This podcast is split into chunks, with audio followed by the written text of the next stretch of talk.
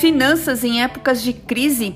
Carol Estange por aqui para te ajudar com as suas finanças e eu separei cinco dicas de organização financeira para ajudar especialmente quem ainda não tem a reserva de emergência para os próximos meses.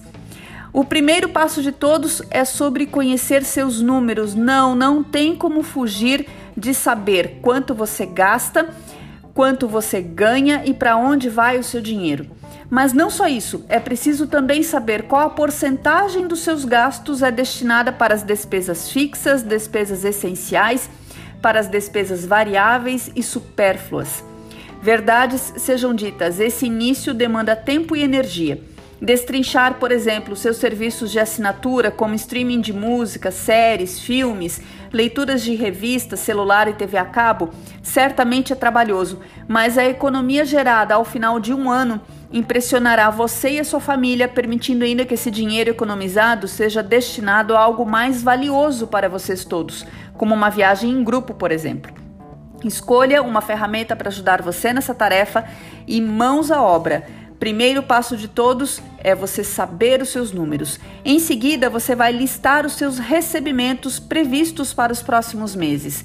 Mesmo que você seja CLT, se você for um profissional autônomo ou freelancer, vale a pena se fazer algumas perguntas, como se há risco de perder contratos nos próximos períodos, o que é possível fazer para manter o volume de negócios ou mesmo fechar novos clientes. Você precisa saber, ou pelo menos tentar prever, com quanto de receita você poderá contar nos próximos meses. O terceiro passo é relacionado a dívidas. Reúna todas as suas dívidas, mesmo aquelas que estão com pagamento em dia, em um único documento.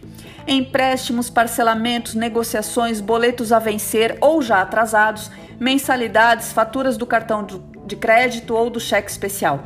Separe suas dívidas em dois grupos: as dívidas prioritárias, que são aquelas que terão sempre a preferência no pagamento pelo poder que possuem de desestabilizar a família, como contas de consumo, água, luz e gás, educação e alimentação. E as dívidas negociáveis, que são aquelas do cheque especial e do cartão de crédito, por exemplo. Considere trocar esse tipo de dívida por outra com juros menores, como os do crédito consignado. Também vale o esforço de ligar para os bancos e instituições financeiras para renegociar financiamentos e parcelamentos, mesmo que estejam com pagamento em dia. Alguns financiamentos permitem portabilidade e o nosso momento de juros baixos é uma boa oportunidade para conseguir parcelas mais suaves para o bolso. Após esses três primeiros passos, você já terá uma imagem geral da sua vida financeira. Se sobra dinheiro, se falta, quanto, o que é preciso rever, negociar ou ainda se há algum pagamento que precisará ser adiado. Em seguida, o plano 4, que é o plano de ação, que agora é hora das metas. Se a diferença entre ganhos e gastos deixou você preocupado, chegou o momento de repensar os gastos e cortar os excessos. Inclua a família na discussão e estabeleça papéis para cada um dos integrantes, afinal, todos serão impactados pelo sucesso ou não do plano de ação. Tenha a meta do período, até o final do ano, por exemplo, e quebre essa meta em outras menores, de acordo com o período que você julga factível. É isso que transformará suas metas em um verdadeiro plano de ação.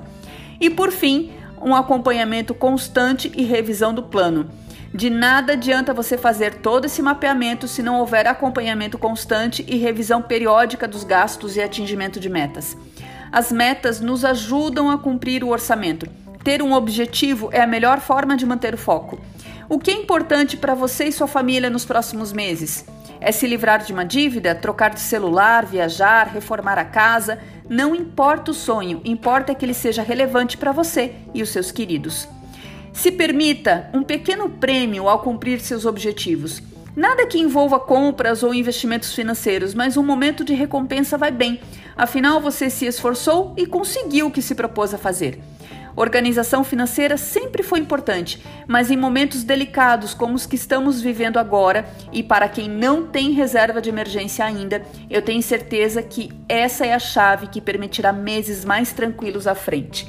Um beijo e vejo você no próximo conteúdo sobre finanças pessoais. Até mais!